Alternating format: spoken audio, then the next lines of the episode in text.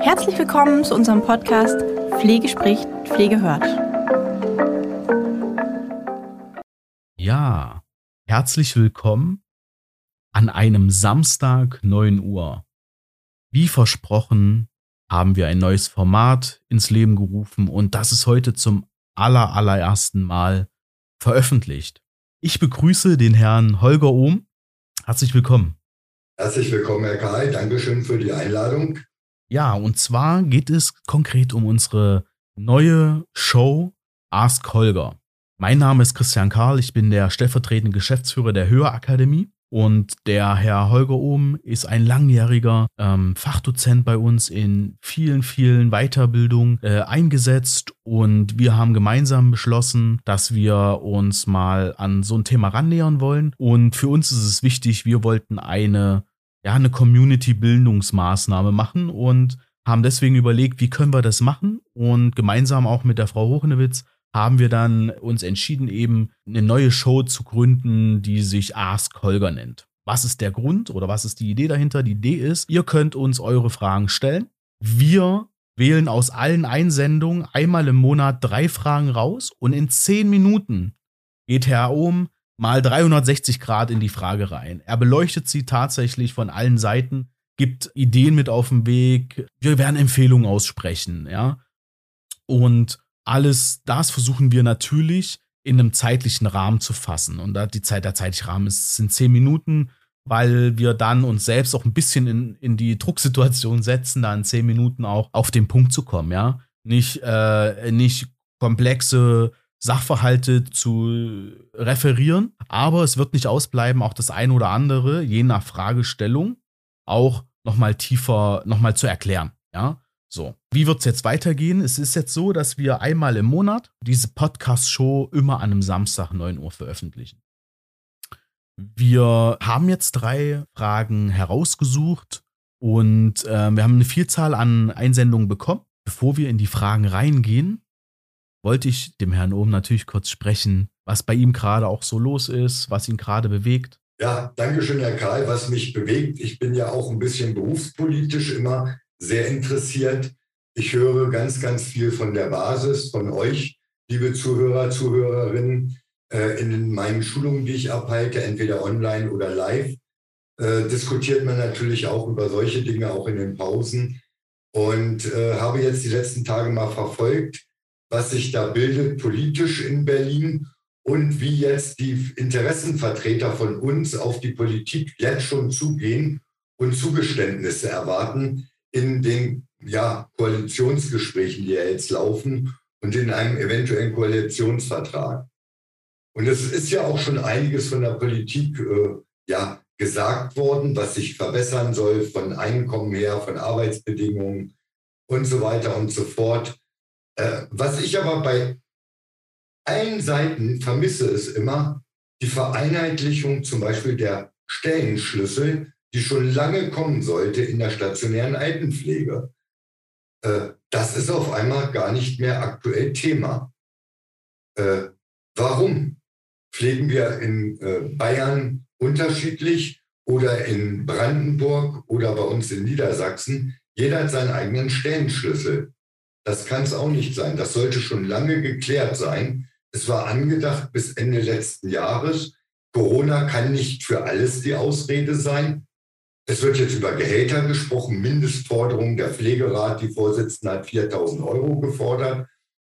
Äh, es hat aber keiner gesagt, wie soll denn das finanziert werden? Da denke ich jetzt auch mal an die kleinen Arbeitgeber, die mit Mühe und Not ihre Mitarbeiter bezahlen, die hohen Auswahlquoten mitfinanzieren müssen, aber ihre Einnahmen gedeckelt haben. Es wird also vieles derzeit so im Kleinen rumgewühlt, anstatt mal einmal vom Grund auf global für uns in der Pflege zu denken, ja, die Arbeitsbedingungen verbessern. Wie kann das aber auch finanziert werden, dass wir das nicht später selber machen müssen? Durch höhere Steuern, durch höhere Krankenkassen, Pflegekassenbeiträge und, und, und. Das heißt, wir müssen uns mal generell global damit auseinandersetzen. Das vermisse ich in den Forderungen oder in den Statements auch der Parteien, die jetzt da in dieser Diskussion beteiligt sind. Ja, wobei, ich hatte schon teilweise das Gefühl, dass das, also dass sie sich ja da in den Kämmerchen, dass da irgendeine Funksperre, hatte, hatte man beim Bund gesagt, ja, Funksperre, äh, eingerichtet hat, weil da ist ja eigentlich gar nichts nach außen getragen worden, ja, so. Und ähm, klar, die, die, wenn man sich die einzelnen, ähm, ja, Parteiprogramme anschaut, dann war das schon für die Pflege jetzt nicht so irrelevant, was die da teilweise drin hatten. Und daran bleibt die jetzt zu messen, ne? Dass, ähm, ob dann wirklich auch die Sachen umgesetzt werden. Ich meine, klar, Sie, Sie haben jetzt angesprochen den äh, Deutschen Pflegetag, ne, der in Berlin stattgefunden hat, die Konferenz, wo dann ähm, die Präsidentin das äh, gefordert hatte mit den 4000 Euro. Ja. Und klar, also irgendwo muss man natürlich auch aufpassen, dass, dass, es, dass, dass es für die Angehörigen und ähm, für die Pflegebedürftigen irgendwo auch noch äh, stemmbar bleibt. Ne? Das ist ja. ja, das ist ja auch noch ein Punkt, den man, den man da nicht aus dem Augen verlieren darf. Das heißt, letztlich, da wir ja in so einem Umlagesystem ähm, finanziert sind, muss es meiner Ansicht nach irgendwo daraus auch finanziert werden können. Ja, ja. also klar, ähm, sind viele, viele Betreiber, größere äh, Pflegeheimketten da, ähm, die, die haben da schon Vorteile gegenüber den, dem, sagen wir mal, inhabergeführten äh, Betrieb. Nichtsdestotrotz sind ja die, die Kosten, also die Personalkosten ja immer der, mit der größte Part an der Stelle. Und wenn das Umlageverfahren es nicht, nicht stemmt, was soll es denn dann stemmen? Ja. Da bin ich mal gespannt, Herr Karl, was da bei rauskommt letztendlich. Also vor Sommer nächsten Jahres rechne ich dann nicht mit konkreten äh, ja, Maßnahmen, Vorschlägen und Ideen, dass die da groß und breit ausprobiert oder durch umgesetzt werden. Ja, perfekt. Ich habe mir das jetzt mal aufnotiert. Sollte das doch eher hinbekommen, ähm, also sollten die das doch eher hinbekommen, dass die da irgendetwas machen, dann werden wir eine Sonderfolge Ask Holger einstreuen. Ja, ähm, genau, dass wir sagen, okay, da haben wir daneben gelegen. Ja, kein Problem. Ihr Hörer, wenn ihr unserer Meinung seid oder anderer Meinung seid in Bezug auf die, auf die Aussagen beim Deutschen Pflegetag oder zu, den, zu der Ansicht, die wir jetzt gerade auch äh, einmal angeteasert haben, ja, dann schreibt uns super gern. Äh, entweder an die E-Mail-Adresse holger at höher-akademie.online oder schreibt uns einfach auf den sozialen Kanälen und teilt uns euer, ähm, eure Meinung mit. Sagt, hey, das war, das war richtig, was ihr da sagt, oder ich sehe das anders. Lasst uns da einfach ein Stückchen weit in den Austausch gehen. Genau dafür haben wir diese Folge hier äh, diese Reihe, diese Show ähm, veröffentlicht oder haben wir sie ins Leben gerufen und wollen mit euch gemeinsam einfach da so ein bisschen in die Diskussion gehen. Deshalb gehen wir mal rein. Ich danke ähm, den ganzen Einsen Einsendungen, all, all, allen Mitarbeitern in der Pflege, die gedacht haben, Mensch, ähm, dem Hörteam schicke ich da mal eine Frage, da, da hat mich was beschäftigt und bisher habe ich da eigentlich irgendwie noch keine adäquate Antwort bekommen.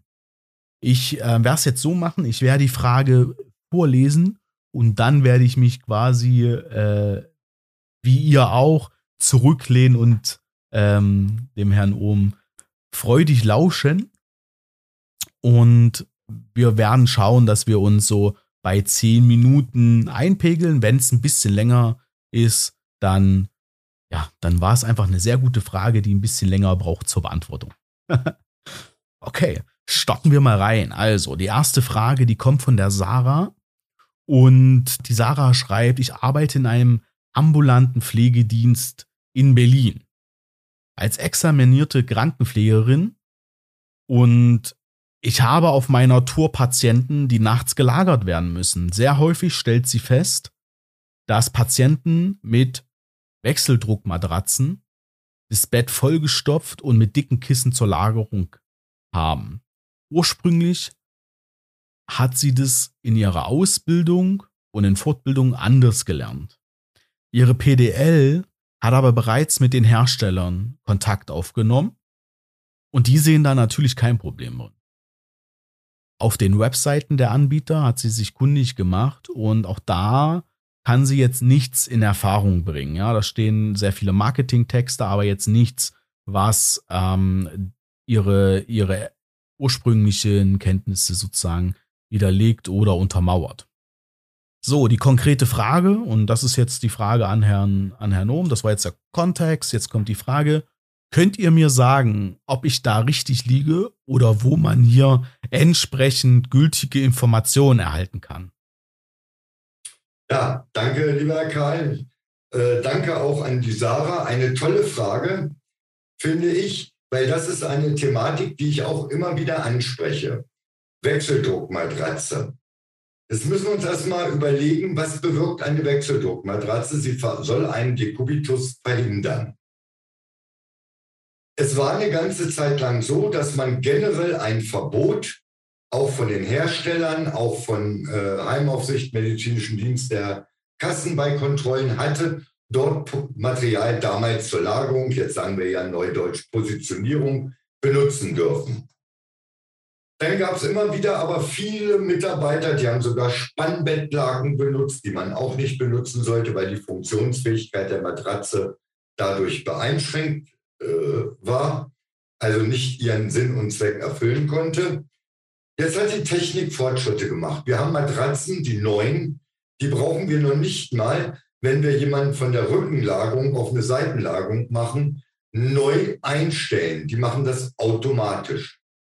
Und für diese Matratzen gibt es von den Herstellern die Aussage, auch schriftlich, habe ich von mehreren Herstellern gesehen, beziehungsweise auch teilweise im Internet ist das veröffentlicht. Ich darf Materialien zur Positionierungsunterstützung benutzen. Und jetzt achtet man auf den Satz, ganz wichtig, wenn dort nichts von dem Material zwischen Patient und Wechseldruckmatratze ist. Das heißt, das Kissen unterstopfen geht nicht. Aber ein Positionierungshilfsmittel, Material, was nur seitlich angelegt wird an den Körper, wenn er zum Beispiel auf der Seite liegt, damit er nicht von der Seite auf den Rücken zurückgibt, das ist erlaubt. Aber was ich immer persönlich äh, mit meiner Erfahrung versuche zu erreichen, Brauchen wir überhaupt Wechseldruckmatratzen? Was ist der Vorteil? Natürlich, das Wundliegen wird verhindert. Aber was sind die Nachteile, liebe Sarah, bei einer Wechseldruckmatratze? Wir haben den Verlust der Körperwahrnehmung. Ich kann jedem nur empfehlen, der mir das nicht glaubt, als gesunder Mensch zwei Stunden sich auf eine Wechseldruckmatratze mal draufzulegen, dann aufzustehen. Aber bitte ganz langsam und vorsichtig, damit sie nicht oder ihr daneben liegt. Das geht so schnell, diese Körperwahrnehmung, dass die negativ beeinflusst wird, dass man sich erstmal überlegen sollte, brauchen wir überhaupt noch eine Wechseldruckmatratze? Es gibt viele andere Materialien, wo auch die Angehörigen super mit zurechtkommen. Ob das die sogenannten Weichlagerungsmatratzen sind. Der neueste Schrei waren äh, äh, Sandmatratzen mit gewärmt, mit Heizung, mit gewärmtem Sand, die sich der Körperform anpassen. Wir haben Positionierungshilfsmittel, die wir auch drunter legen können und durch Zupfen oder Reindrücken eine Druckveränderung des Körpers des Patienten äh, bewirken, wo wir das einfach nicht brauchen. Aber um nochmal auf den Anfang zurückzukommen, das haben die Hersteller der neuen Matratzen auch in ihren Unterlagen, Begleitunterlagen drin. Und jetzt kommt der nächste Punkt. Eine Wechseldruckmatratze fällt unter Medizinprodukte-Betreiberverordnung. Sie ist einweisungspflichtig. Das heißt, ich darf sie nur dann bedienen, schrägstrich den Patienten darauf betreuen, wenn ich eine Einweisung vom Hersteller oder einer vom Hersteller eingewiesenen Kollegin oder Kollegen bekomme.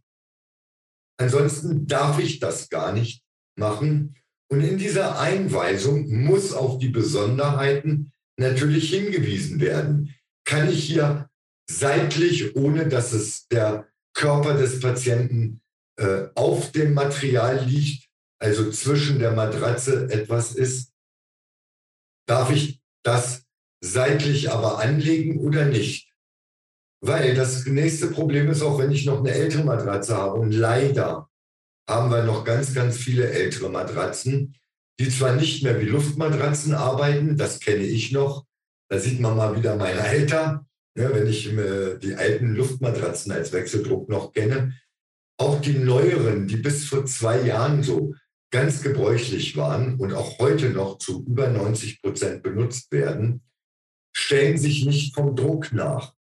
Wenn ich jetzt jemand, der auf dem Rücken liegt, ich nehme mich mal mit knapp 90 Kilo noch, äh, habe ich eine gewisse Auflagefläche. Wenn man mich auf die Seite legt und die Matratze reguliert nicht automatisch nach, kann ich selbst auf einer Wechseldruckmatratze einen Dekubitus bekommen. Ob ich da Positionierungshilfen nehme, Lagerungsmaterialien, Kissen, Decken, Schlangen, Keile, äh, auch wenn ich da drauf liege, weil ich habe sie nicht nachreguliert. Das heißt, das Körpergewicht liegt ja auf einer viel kleineren Fläche, sodass der Körper tiefer absackt und die Matratze nicht mehr den Druck automatisch erhöht. Das machen nur die neuen, ganz, ganz neuen Matratzen, um meinen Körper dementsprechend anzuregen. Da wird ja wesentlich mehr Druck gebraucht. Also ich sage immer, dieses Medizinprodukt ist ein ganz großes Problem, weil es gibt oft keine ausreichende äh, Einweisung. Es gibt unterschiedliche Aussagen. Keiner guckt in die Gerätebegleithefte rein, wo das normal auch alles aufgeführt ist. Und die Frage ist, ist es wirklich sinnvoll, überhaupt eine Wechseldruckmatratze zu benutzen? Es gibt auch die Überlegung im äh, DNQP, im Qualitätsausschuss, der auch für die Expertenstandards zuständig ist, seit Jahren die Diskussion, was sagen wir inhaltlich und fach, also pflegewissenschaftlich zu den Wechseldruckmatratzen. Und mein Kenntnisstand ist, dass die meisten die sowieso ablehnen. Und jetzt nochmal auf die Sarah zurückzukommen. Wenn du etwas zur seitlichen Stützung nimmst, wo der Patient das nicht zwischen sich und der Wechseldruckmatratze hat, gibt es normalerweise keine Bedenken. Aber ist die Matratze so, wenn du jemanden seitlich positionierst, dass du den Druck nicht automatisch höher fährst, musst du eingewiesen sein und musst die Druckeinstellung verändern. Ansonsten ist das ein Pflegefehler. Und das wird leider auch ganz oft die Einweisung erfolgen, gerade bei dir im ambulanten Dienst. Da ist gar keine Pflegekraft da vom ambulanten Pflegedienst, sondern da ist der Angehörige da, da wird das Ding ins Bett gepackt, derjenige draufgepackt, wenn man Glück hat, und dann viel Spaß damit. Ja?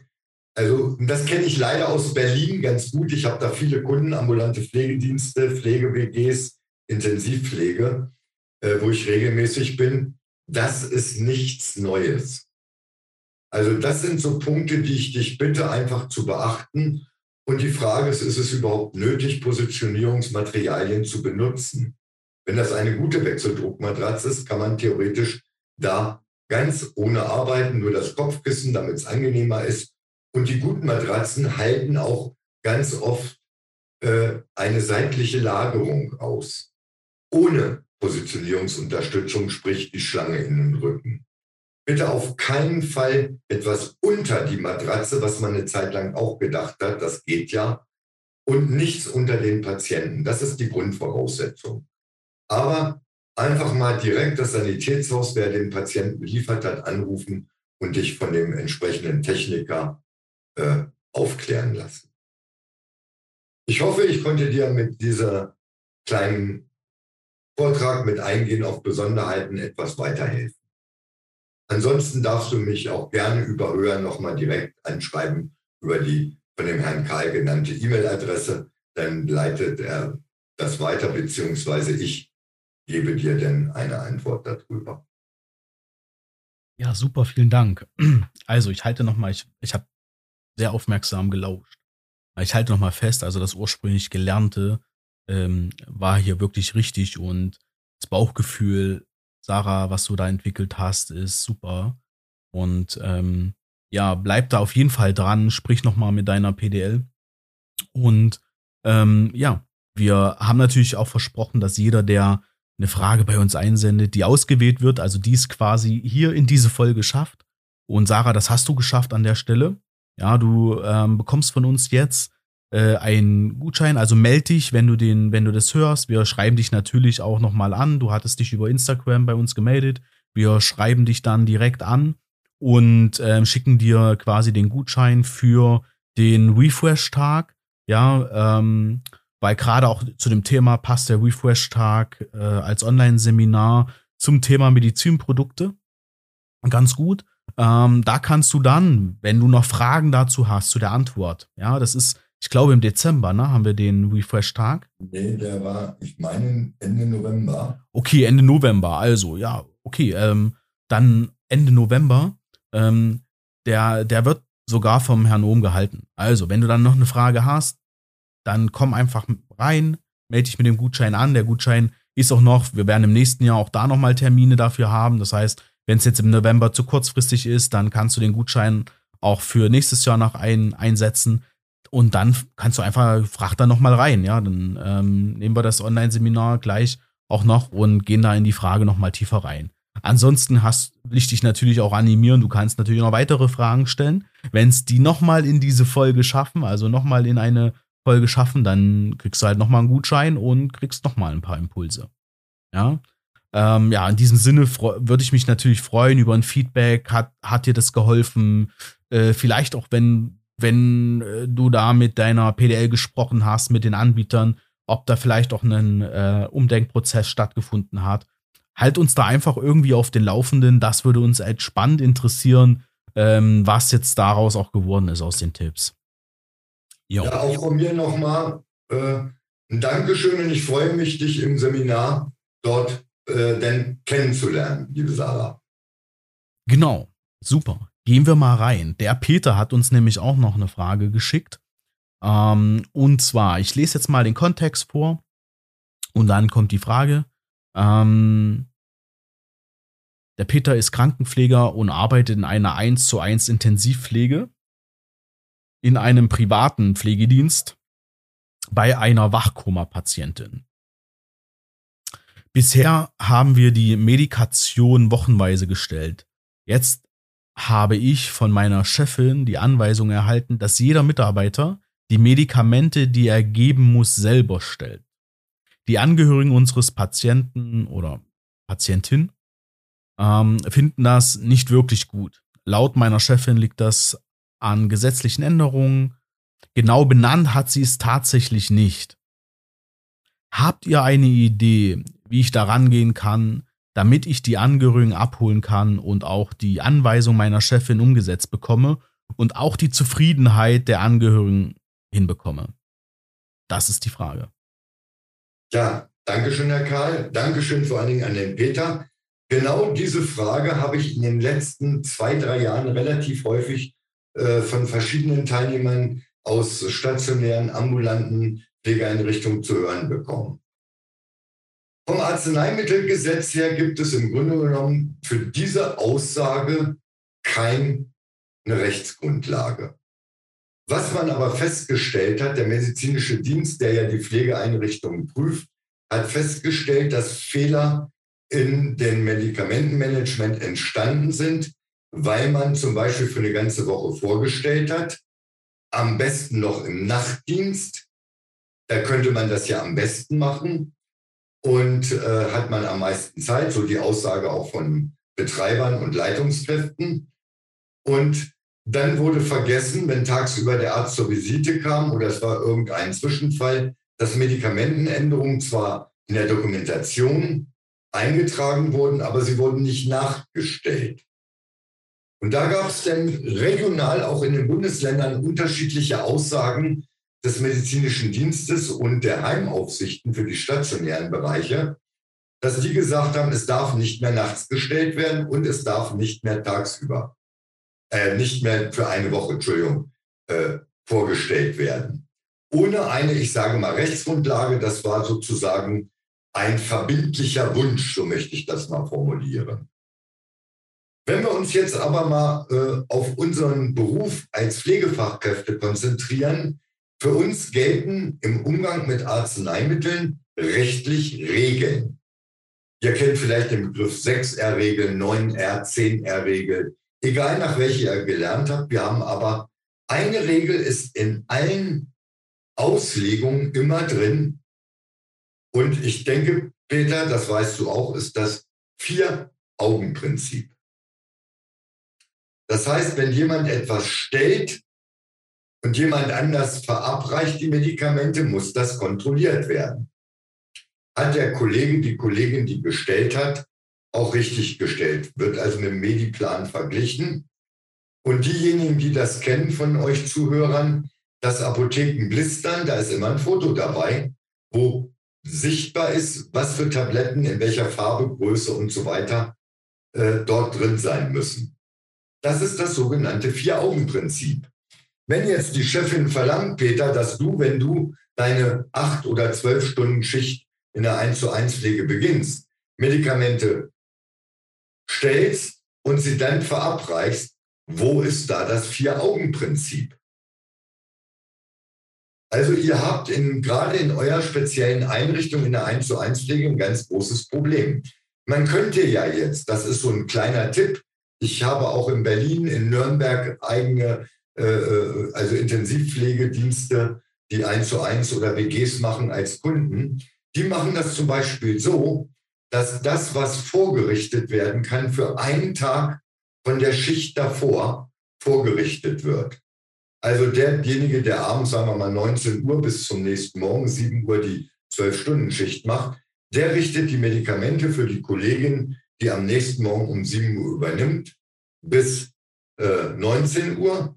Und sollten Medikamen in der Nacht erforderlich sein, über Sonde, gemörsert oder sonst was, werden sie vorbereitet, aber noch nicht fertig gemacht vom Tagdienst für den Nachtdienst.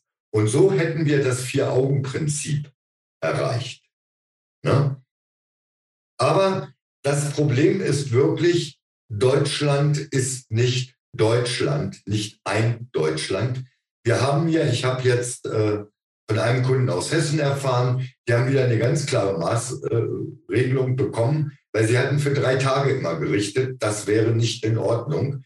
Haben sie einen Prüfbericht drin gehabt vom medizinischen Dienst, eine stationäre Pflegeeinrichtung.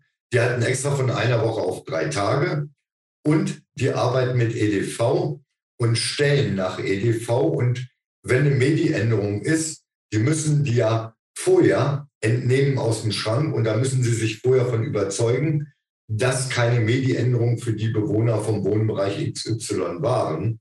Das hat dem äh, äh, medizinischen Dienst nicht ausgereicht als zusätzliche Kontrolle. Aber das sind Sachen, da müssen wir einfach mal über unsere Interessenvertretungen, über die Arbeitgeber, über den BPA und andere Interessenvertretungen oder DBFK einfach mal dafür sorgen, dass auch da die Gesetzgebung für ganz Deutschland, für alle Pflegebetriebe mal eine einheitliche Sichtweise macht. Was passiert denn zum Beispiel in der ambulanten Pflege? Ich habe am Freitag Dienst und stelle für die nächste Woche für meine Tour, habe aber Montag frei. Und Peter, du würdest meine Tour fahren. Dann habe ich das Vier-Augen-Prinzip. Ich habe berichtet am Freitag. Du gibst am Montag und kontrollierst, hat der Holger richtig gestellt. Wenn ich die Tour selber fahre, habe ich auch kein Vier-Augen-Prinzip. Weil es wird dann vergessen, dass jemand anders die kontrollieren muss. In Baden-Württemberg und Bayern gibt es dann richtig Ärger. Die haben dort jetzt mittlerweile Listen, wo die abhaken, die Kontrolle. Und das muss ein anderes Kürzel sein.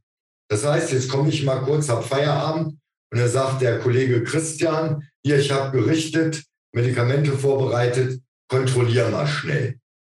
Ne? Und dann gibt es da ein Kürzel von mir auf der Liste als Nachweis. Aber das wird leider in, selbst in manchen Bundesländern unterschiedlich von den Prüfbehörden gesehen.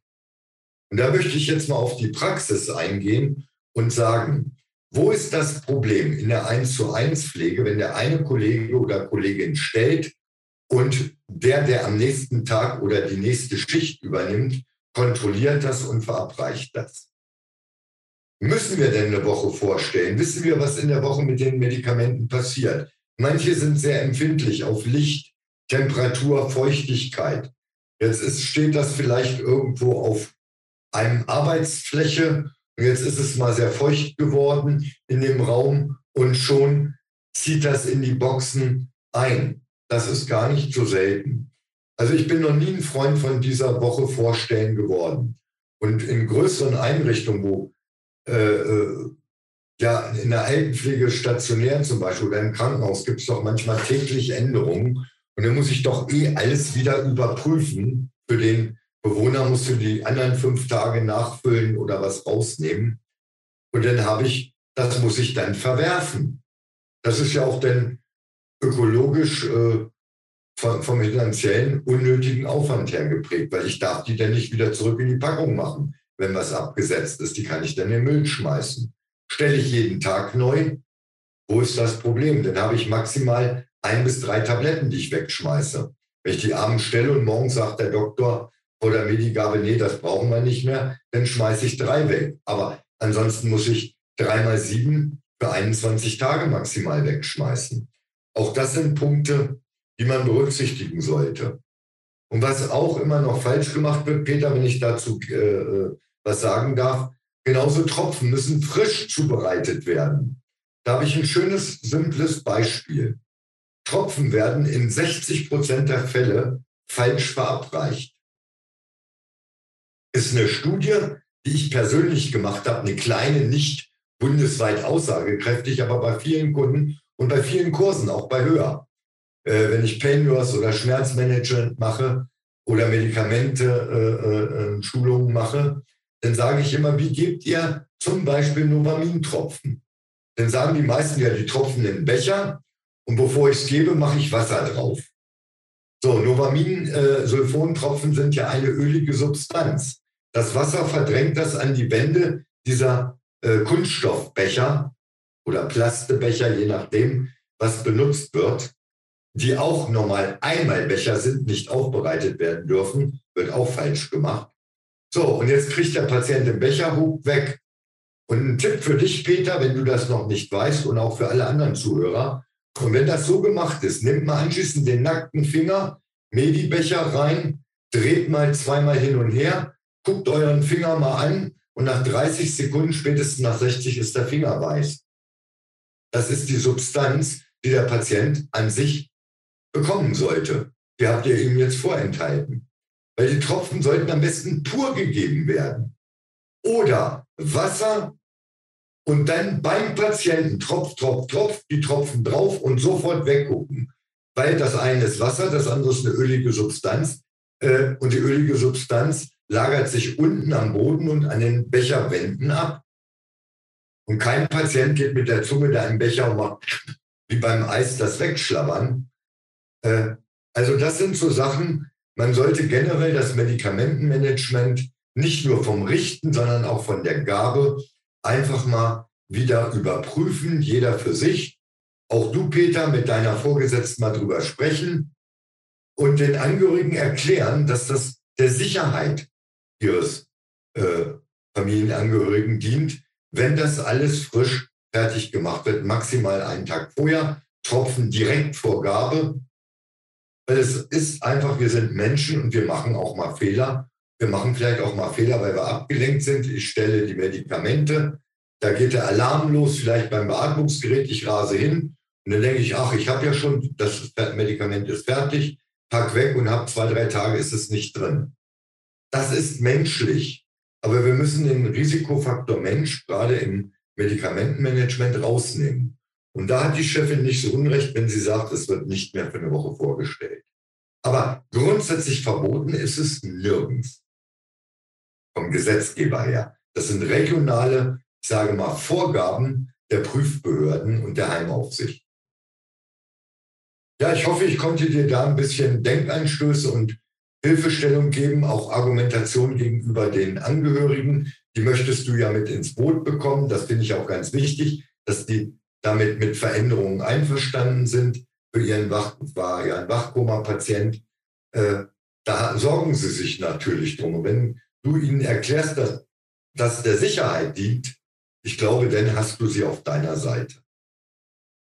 Ja, vielen Dank. Also ich sag jetzt, sag jetzt mal so, es ist ja auch immer spannend, ne? Wem vertraut man? Ne? Also wenn man das jetzt eine Woche vorstellt, wer, wer hat das gemacht? Ähm, ist es nachvollziehbar? Wer hat das vorher alles da zusammengestellt und also spannend, ja, absolut. Und ich, ich habe aber noch einen Gedanken, den ich auch sehr wichtig äh, finde und ich hoffe, dass ich jetzt ähm, dir und deiner Chefin da nicht zu nahe trete, aber ähm, ich kann nur den Appell aussprechen und hoffen, ähm, dass du beim nächsten Mal, wenn es Vorgaben gibt, die für dich nicht zu 100 Prozent ähm, ganz klar erklärbar sind, weil du bist letztlich auch der, der es dann an die an die Angehörigen ja rangibt, ja, dann frag doch einfach nochmal nach, ob, ob und wie das genau kommuniziert werden soll. Ja, vielleicht kann deine Chefin dir da was geben. Ich finde, dass mal, dass das völlig legitim ist, das auch zurückzufragen, ohne dass das jetzt vielleicht irgendwie als nervig oder äh, äh, äh detailgetreu oder so sein soll, sondern ich finde, das ist völlig legitim an der Stelle. Ja, weil immerhin hast du ja auch die Kundenzufriedenheit, äh, die Patientenzufriedenheit hier an der Stelle im Hauptfokus. Ja, so das war jetzt nur so ein Gedanke von meiner Seite, ähm, der mir, der mir jetzt kam, auch bei, als ich den Ausführungen gelauscht habe. Ähm, ja, Peter, super, vielen Dank. Auch du hast uns ähm, über die sozialen Medien kontaktiert, über Facebook. Also von daher, ähm, wir schreiben dich über Facebook natürlich auch an und geben auch dir einen Gutschein für ein Online-Seminar, was jetzt im November stattfinden wird zum Thema Notfallmanagement in der ambulanten Pflege. Und du bekommst, du bekommst den Gutschein auch da nochmal, wenn das jetzt zu kurzfristig ist, dann ähm, werden wir im nächsten Jahr nochmal die Themen auch vielleicht in einer gefrischt, auf, aufgefrischteren Art und Weise ähm, machen und dann kannst du einfach den Gutschein dann auch einlösen. Also erstmal danke für deine Einsendung und ähm, ja, viel Spaß beim Seminar. Und auch das ähm, wird Herr Ohm halten, ne? Das ähm, Notfallmanagement. Ja, das habe ich auch. Genau. Oder äh, unser Sohn. Ah, stimmt, genau, genau. Super, ja, dann, pa, das ist wie beim, wie sagt man, beim Brezelbacken, ja. Ähm, jetzt sind wir schon bei der letzten Frage für, für, für heute und ich, die finde ich super. Also die Frage, ähm, die, da war ich, also da muss ich mich jetzt auch outen, ja. Äh, da habe ich mich eingesetzt, dass diese Frage äh, konkret in diese Folge kommt. Und ähm, ja, ich wurde jetzt da nicht überstimmt, sondern das hat halt funktioniert. Da bin ich super froh, ähm, weil die ist wirklich toll und ich glaube, dass, dass, dass jetzt die nächsten zehn Minuten da einige Aha-Momente dabei sind. Ähm, ich freue mich und ja, erstmal schon vorab, bevor ihr die Frage schon gehört habt, ein absolut Danke an die Oksana für die Einsendung. Und ähm, sollte ich es nämlich nachher vergessen, weil wir dann schon zeitlich ziemlich weit vorangeschritten sind. Auch du kriegst natürlich ein, äh, ein Gutschein für einen ähm, Online-Kurs, den wir jetzt im November haben werden. Auch den machen wir nächstes Jahr nochmal. Nur dieses Jahr wird er, glaube ich, für dich, ich vermute, du bist Leitungs-, also du, ich habe das ja in der Frage äh, gelesen, dass du da jetzt äh, im Thema QM auch ein bisschen rangezogen wirst. Also wird dir das äh, hoffentlich auch ähm, am meisten bringen. Und zwar ist es äh, die Pflegereform, der Online-Kurs. Was ändert sich denn 2022 ähm, konkret? So, ähm, das habe ich vorher noch nicht mit erwähnt gehabt. Solltet ihr, also Peter, ja, Sarah, solltet ihr mit den, äh, solltet ihr ein anderes Seminar haben wollt, dann schreibt uns einfach an, dann kriegt ihr natürlich äh, äh, noch ein, ein, anderes Seminar die vom, zum gleichen Preis. Ne? So, sagt einfach Bescheid, dann kriegen wir das hin. So, Oksana, Frage. Ich arbeite in einem Pflegeheim und soll jetzt eine Dienstanweisung für meine PDL vorbereiten. Bisher habe ich noch keine, äh, habe ich noch keinen Leitungskurs oder QM-Kurs absolviert. Aber ich scheine mit meiner Art und Weise Eindruck bei meiner Chefin hinterlassen zu haben, wenn sie mir zutraut, dass ich ihr eine Dienstanweisung vorschreiben kann. Da mir wenig Erfahrung dafür fehlt, wäre es super, wenn ihr mir sagen könntet, wie man da rangeht und worauf ich unbedingt achten muss. Super wäre es, wenn ihr mir ein paar Formulierungen für den Start geben könntet. Unsere derzeitigen Dienstanweisungen beginnen immer mit der Arbeitgeber erteilt Ihnen folgende Dienstanweisung. Der Arbeitgeber erwartet die pflichtgemäße Erfüllung dieser Dienstanweisung und wird bei der schuldhaften Verletzung dieser Dienstanweisung entsprechend arbeitsrechtliche Konsequenzen ziehen. Ehrlich gesagt finde ich das sehr bestimmt und wenig wertschätzend. Bin ich hier etwas zu zart beseitet? Oder in meinem Eindruck richtig? Danke für eure Unterstützung. Ja, spannende Frage.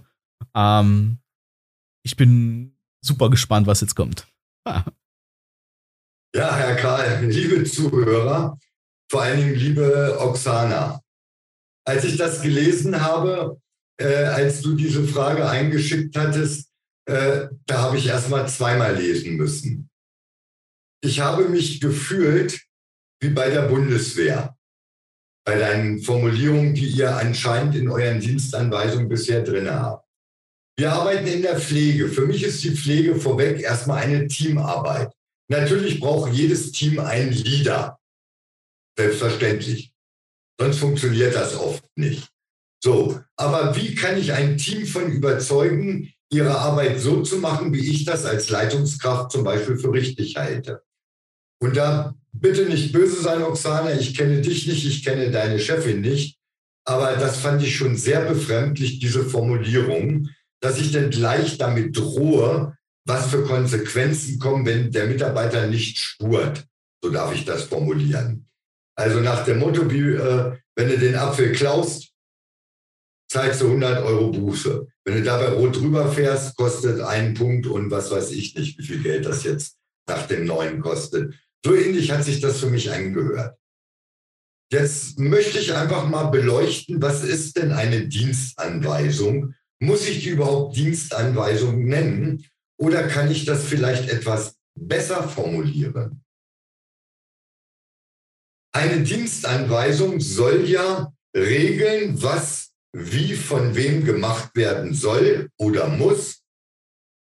Und es braucht doch keine Konsequenzen bei Nichterfüllung, wenn ich die Mitarbeiter ins Boot hole und von der Notwendigkeit, eine Tätigkeit, einen Ablauf irgendetwas zu machen, so wie ich das vorschlage. Wenn der Mitarbeiter weiß, warum ich das so haben möchte, kann er das akzeptieren und macht das. Ich muss ihn natürlich dabei äh, schulen, ich muss ihn also erstmal überzeugen. Dann muss ich ihn eventuell schulen, damit er die Fähigkeiten bekommt, diese, ich nenne das jetzt nicht Dienstanweisung, sondern Verfahrensanweisung zum Beispiel oder Prozessanweisung, äh, damit er die überhaupt umsetzen kann von seinen Fähigkeiten, Fertigkeiten und Kenntnissen. Und es ist doch immer toll, ich sage immer in meinen Kursen, wenn ich da sitze, gemeinsam sind wir stark. Jeder schmeißt sein Wissen in die Mitte aus seinem Rucksack raus. Und jeder nimmt sich das raus von den anderen, was er selbst noch nicht wusste. Denn gehen alle mit einem dicken Rucksack raus mit viel neuen Wissen. Und so sollte man das auch in Pflegeeinrichtungen machen. Und da ist, finde ich, so diese Art und Weise, liebe Oksana, wie deine Chefin das bisher gehandhabt, nicht positiv. Versuche mich jetzt mal ganz kurz in ihre Lage zu versetzen. Wie kommt sie da drauf, das so zu machen? Vielleicht hat sie schlechte Erfahrungen gemacht mit dem Einhalten von Standards und Verfahrensanweisungen durch die Mitarbeiter.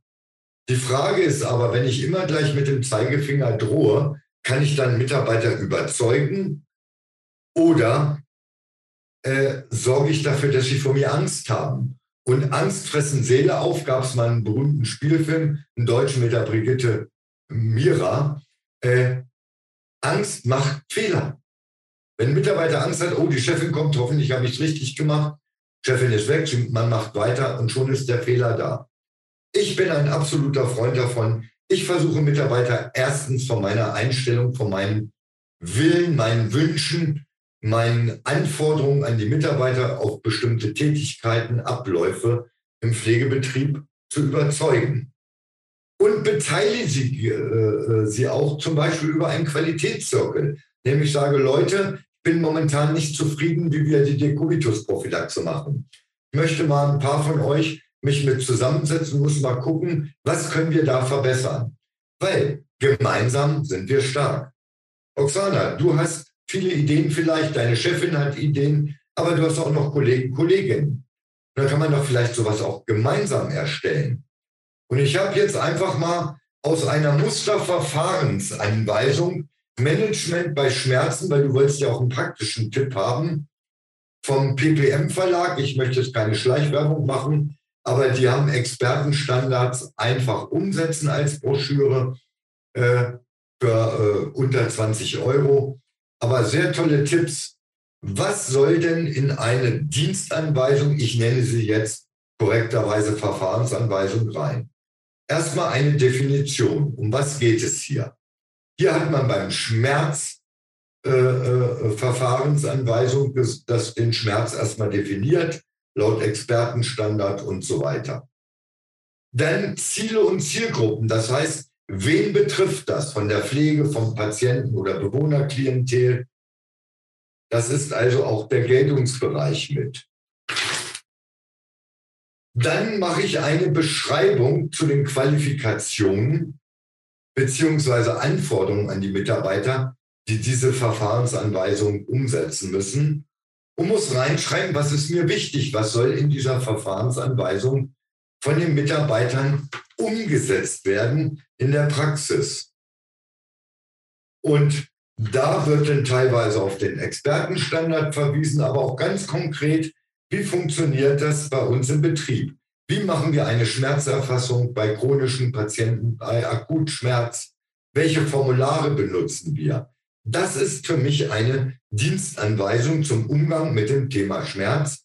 Aber wie gesagt, das Wort Dienstanweisung finde ich da nicht ganz passend. Genauso äh, muss ich denn sagen, Dienstanweisung, Handyverbot in der Pflege. Private Nutzung des Handys. Kann ich das nicht anders formulieren, um Verständnis der Mitarbeiter zu bekommen, dass ich einfach sage, bei uns äh, wird das Handy nicht während der Dienstzeit privat genutzt, in der Pause darf es.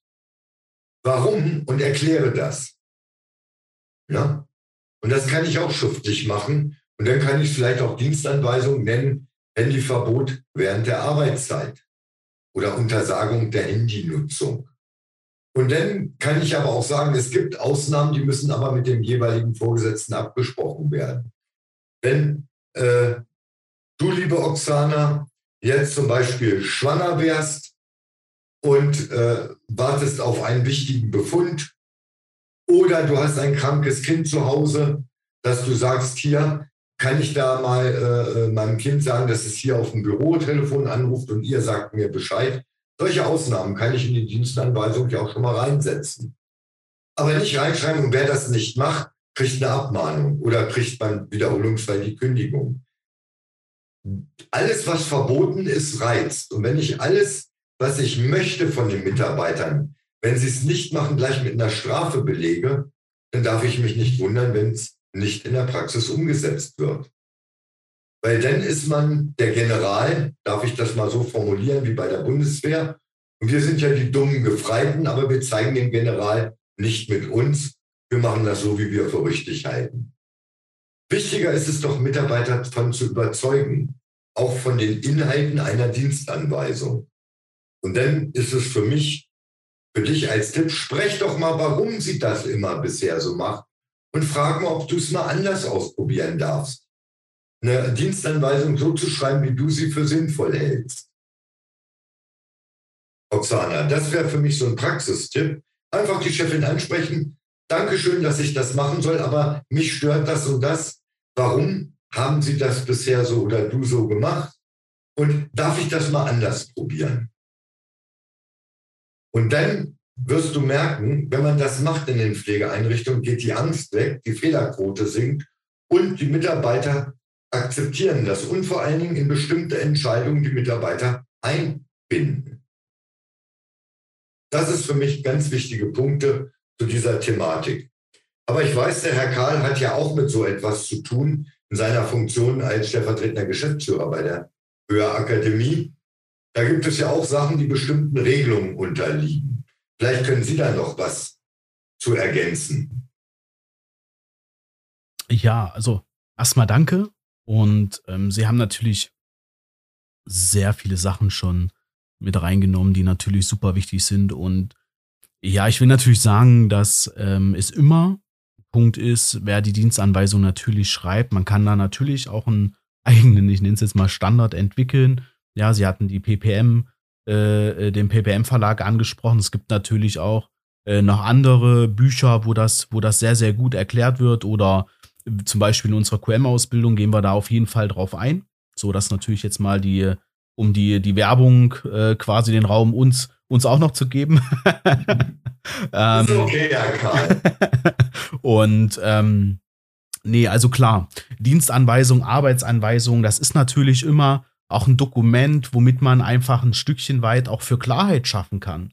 Ja, ich bin ein sehr, sehr, sehr großer Fan von Klarheit und vor allem auch von Transparenz. Und in erster Linie finde ich, dass wenn man Prozesse ähm, entsprechend mit Arbeitsanweisungen, Dienstanweisungen, Prozessanweisungen, ich nehme das jetzt alles mal in, ich weiß, dass das sozusagen insgesamt kleinteilig auch noch mal andere Sachen sind, aber ich nehme das jetzt mal äh, zusammen, ja. Wenn man das macht, schafft man, wenn man das, wenn man so will, einfach Klarheit. Klarheit, so dass auch jeder, der jetzt auch neu reinkommt, da so einen Ankerpunkt hat, weil wenn es um ein gewisses sozusagen Problem geht, weiß er ganz genau, ich ziehe mir die Dokumentation, deswegen soll sie auf jeden Fall immer auch ähm, meiner Ansicht nach sehr, sehr aktuell sein, ja.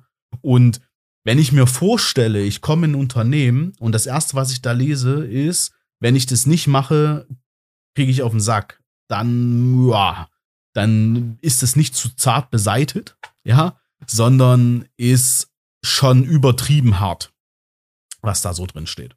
Letztlich ist es aber so logisch, wenn wir sozusagen als, als Geschäftsführer oder auch die PDL, je nachdem, es gibt also, der Arbeitgeber hat ein Delegationsrecht und er darf halt Sachen delegieren. Das ist einfach so. Und das kann er natürlich in Form solcher Anweisungen dann verschriftlichen. Letztlich muss es da nicht drin stehen. Ich muss es also nicht androhen ähm, und kann es deswegen vielleicht einfach so weglassen. Na, ich muss einfach nicht reinnehmen. Und mich würde aber, glaube ich, an deiner Stelle am meisten interessieren, warum steht das denn da drin? Also was ist der Punkt? Warum hat man das denn ursprünglich mal da reingenommen oder aufgenommen? Ist es vielleicht einfach? Und das ist leider, wenn ich mit ähm, unseren Teilnehmern spreche, gerade in den Ausbildungen, höre ich immer, ja, ja, das kann ich jetzt auch nicht sagen. Das war halt da. So. Und dann habe ich die, die Datei genommen und dann habe ich das quasi, den Part, den ich brauchte, den ich bearbeiten sollte, habe ich ergänzt. Ja, so. Und ähm, da ist natürlich mein, mein, mein Appell an alle, die das jetzt hören, ja, äh, macht euch natürlich mal Gedanken darüber. Ja, also wenn ihr Sachen bekommt, ja, wir hatten das ja gerade bei den Medikamentenstellen schon, ja, weiß ich denn, wer das gestellt hat? So, ne? Und in dem, in dem Fall weiß ich denn, wer die Dienstanweisung geschrieben hat und macht die Sinn. Also, Oksana, völlig richtig, die Frage zu stellen, ähm, weil du hast es genau gemacht. Du stellst das mal in Frage, was da so drin steht. Und in diesem Sinne würde ich vielleicht mal auf die PDL zugehen und mal fragen, hey, woher kommt es? Woher rührt es? Ähm, weil du selber ja auch sagst, du hast da einfach noch nicht so viel Erfahrung. Ähm, vielleicht ist es aber auch wirklich sozusagen ein fixer Ankerpunkt in dem Unternehmen, dass es drinstehen muss. Das heißt, dass du ja quasi die Vorschusslorbeeren, die du dir ähm, wahrscheinlich auch sehr hart erarbeitet hast, einfach ähm, dann vielleicht äh, ein Stückchen weit dein Ansehen aufs Spiel setzt, wenn du es einfach rausstreichst, weil es vielleicht ein wichtiges Element ist. Also frag bitte einfach bei deiner Chefin nach und alle Punkte, die Herr Ohm angesprochen hat, klar, das genau das ist der Punkt. Ja, es ist eigentlich bei Prozessen sehr individuell jetzt zu sagen, nimm die Textmarke, nimm die Textmarke. Es ist auch immer sehr einfach, ja, nach, nach dem Shortcut zu suchen im Netz kriegt man für alles, für alles irgendwelche Muster, Vorlagen, Checklisten etc. Ich glaube, äh, ich, wir haben auch eine Handvoll Checklisten. Es gibt super viele Verlage, die es raushauen. Letztlich wirst, wirst du aber merken, wenn du dir drei Vorlagen kaufst, sie können alle unterschiedlich sein. Du hast den gleichen Aufwand, so viel rauszustreichen, als würdest du selber schreiben und dich damit befassen. Und deswegen der Appell an mich, äh, äh, von mir an dich. Ähm, vielleicht da, schau, hol dir Orientierung auf jeden Fall. Ja, so eine, so eine Muster sind immer ganz gut, einfach um ein bisschen die Blaupause zu haben. Wie sieht das aus, etc. Ja. Und dann baus mal auf. Sprich die einzelnen Steps bei deiner Chefin mit ab. Ob das genauso ist, hol dir das Feedback ein, proaktiv. Gib's hin, sag hier, das habe ich. Ist es so in Ordnung? Gibt es noch Punkte, die ergänzt werden müssen. Was ist deine oder ihre Meinung, je nachdem. Ähm, und dann bindet es ein. Da hast du einen sehr, sehr guten Prozess, wie ich finde, um so eine Dienstanweisung letztlich auch zu Papier zu bringen. Und vielleicht nimmst du auch die Dienstanweisung und ähm, wenn das natürlich im Compliance geht, ja, und du besprichst sie vielleicht auch einfach mal mit zwei, drei Kollegen, denen man, also das muss natürlich compliance-technisch mit der PDL klar sein, wenn da jetzt irgendwelche Geheimnisse oder so in der Dienstanweisung stehen, dann geht das natürlich nicht, aber wenn es jetzt um einen simplen Prozess geht, ja, dann frag doch auch mal in die Basis rein. Ich meine, du bist zwar aus der Basis, aber du hast ja auch nur einen Blick auf die Dinge, ja. So dein Kollege, deine Kollegin, die können das natürlich ein Stück anders sehen. Und wenn du natürlich da mal fragst und sagst, hey, was ist denn für euch gerade in dem Prozess so am wichtigsten? Ja, so, dann werden die dir das sagen und dann hast du so eine Art Synchronisation der Blickwinkel und kannst wahrscheinlich die Dienstanweisung auch nochmal am, ähm, noch um einen Level nach oben heben. So, jetzt habe ich natürlich da viel Individualität reingebracht. Für kleine Dienstanweisungen ist es am Anfang, glaube ich, der beste Weg, gerade um da zu starten. Jetzt werden vielleicht auch Hörer sagen, Mensch, äh, das ist ja super aufwendig. Wenn ich das mal bei jeder, bei jeder Dienstanweisung mache, dann bin ich ja Ewigkeiten nicht fertig mit den Dienstanweisungen. Ähm, klar, absolut. Aber es ist ja auch so, dass man mit jeder sozusagen Dienstanweisung immer mehr auch die Sichtweisen halt schon kennt. Ne? Also man weiß ja dann auch, wie tickt die Firma, wie tickt das, die, die Kollegen etc. Und somit wird also der Aufwand, ja, ähm, immer, immer, immer geringer, weil ich ja nicht dann jedes Mal, na klar, Feedback abholen macht immer Sinn, ähm, aber ich muss da nicht jedes Mal tiefer hinterfragen. Deswegen, Oksana, für dich, für einen Start, absolut würde ich das so machen, einfach um, dass du da Sicherheit gewinnst. Ja, äh, jetzt mache ich nochmal einen Werbeblock. Wenn ihr die, wenn dir die Zeit nicht gegeben wird und deine Chefin da auch ein bisschen auf die Tube drückt oder so, ja, dann äh, melde dich bei uns. Ja, wir haben einen QM-Kurs, da ist, glaube ich, ein Lehrbrief, der sich damit beschäftigt. Ja, äh, wenn du sagst, okay, komm, äh, ich habe jetzt von der Pflegereform, von dem Online-Seminar da nicht so viel, äh, kann ich irgendwie den, den, an den Lehrbrief kommen. Wir haben natürlich jeden einzelnen Lehrbrief, den wir in den Fernlehrgängen haben, auch als Einzelmodul zugelassen, ja, von der, Fern, von der Fern, äh, Zentralstelle für Fernunterricht. Das heißt, dann tausche ich das einfach. Dann kriegst du nicht die Pflegereform, den Online-Seminar, sondern du kriegst den, diese, diesen Lehrbrief, der, der dir da am meisten hilft. Ja, also überlegst dir, ähm, schreib uns dazu einfach an. Du hattest dich ja auch per E-Mail gemeldet. Also von daher schreib uns an holger.höher-akademie.online und dann kriegst du, kriegst du auch gern das, ja, wenn dir das dann am meisten hilft. Okay. Cool. Ähm, super, super, super. Also ich freue mich super auf diese, auf diese Reihen, die, die jetzt auch nächsten Monat kommen. Ähm, Leute, schickt uns eu eure Fragen rein ihr merkt jetzt, was für Fragen wir so behandeln wollen, wo, welche Fragen es sozusagen auch in die, in die, in die Show schaffen wird. Alle anderen, die jetzt schon Fragen geschickt haben, ja, schickt sie bitte nochmal. Vielleicht ein bisschen mehr in dem Thema, wie, wie, wie die, die es jetzt reingeschafft haben, weil ihr merkt jetzt, okay, was hat vielleicht meiner Frage, die ich euch geschickt habe, noch gefehlt. Also von daher, schickt uns eure Fragen an, entweder äh, im Facebook, im LinkedIn, im Instagram. Ja, das, das, das, das leiten wir alles weiter. Oder schickt uns das an, an die E-Mail-Adresse. Ich verlinke sie auch nochmal in den Show Notes, genauso wie unsere Kanäle. Die kommen unten in die Show Notes rein. Ihr könnt euch die ähm, abonnieren, dann werdet ihr immer auch auf, auf den Laufenden gehalten. Ich werde aber auch, das hatte ich ja vorhin schon mal kurz erwähnt, die Newsletter-Anmeldung nochmal in die Show Notes packen. Super, also erste Folge durch. So ein Meilenstein in der, äh, in, in dem, in den Formaten, in den Show-Umsetzungen, die wir jetzt gerade gemacht haben. Ich bin ähm, super froh, dass wir das auch jetzt in 2021 noch angegangen sind. Ich bedanke mich natürlich bei allen Zuhörern und noch viel mehr natürlich dem, danke ich dem Herrn Ohm. Kein Problem. Mir macht das richtig Spaß, mal zu gucken, was Kollegen, Kolleginnen dort für Fragen haben, wo sie Hilfestellung brauchen. Ist für mich auch ein neues Format und von daher auch danke an Sie und die Hörakademie, dass Sie mir das ermöglichen, dort meine Meinung, manchmal sind es ja auch sehr persönliche Meinungen von mir zu den Fragen, einfach mal weiterzugeben. Vielleicht ist manchmal wir alten Säcke doch nicht so schlecht, ein bisschen Erfahrung, verschiedene Blickwinkel. Absolut, absolut. Also, wenn, also zu den einzelnen Fragen, wenn ihr da, wenn ihr danach mal irgendwie eine Anmerkung habt, dann äh, schreibt uns auf Facebook oder Gebt uns Kommentare, gebt uns Feedback. Wie habt ihr das gefunden? Welche Frage hat euch am meisten gebracht? Was war, was war euer Aha-Moment in diesen, in diesen, äh, äh, in diesen Tipps? Ja, ähm, sagt es uns, schreibt es uns per E-Mail, wie auch immer, macht es einfach. Und ähm, ja, ich habe ein Disclaimer habe ich natürlich noch.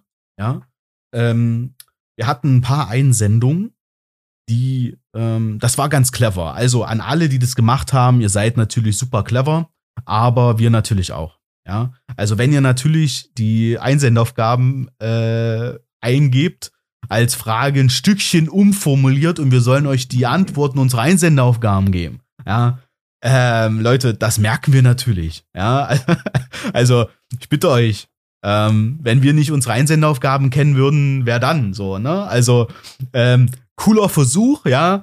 Ähm, alle die wissen, ja, die ich jetzt anspreche, die das sozusagen gemacht haben, ähm, meldet euch gern für den für den für die äh, für den Versuch würde ich euch gern auch irgendwie was Gutes tun, ja. Also schreibt uns auf Facebook oder Instagram an, äh, sagt, hey, ich hab's probiert, dann gebe ich euch irgendwie äh, vielleicht auch ein Online-Seminar jetzt im November oder Dezember als, als Zugang kostenlos, einfach nur aus dem Grund, dass ihr es versucht habt.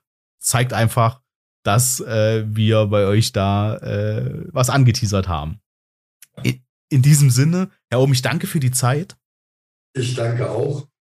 Und, und wünsche allen Hörern bis zur nächsten Folge von Ask Holger. Alles Gute, bleibt gesund. Genau, also die nächste Folge kommt sogar im November. Ähm, wann genau, wissen wir natürlich jetzt noch nicht. Ähm, also, ja, wir wissen das, aber wir sagen es jetzt noch nicht. Aber die ist auf jeden Fall samstags und die ist auf jeden Fall 9 Uhr. Also, Wecker stellen. Wir sind raus. Wir wünschen euch noch einen super tollen Samstag. Ciao.